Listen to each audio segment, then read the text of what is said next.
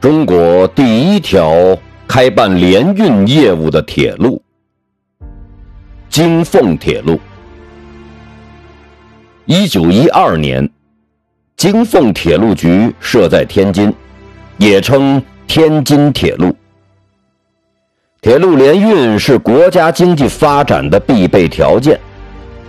一九一二年，京凤铁路局在天津牵头，率先于京汉铁路、京张铁路之间办理三条铁路线客货联运业务，成为中国铁路联运之始。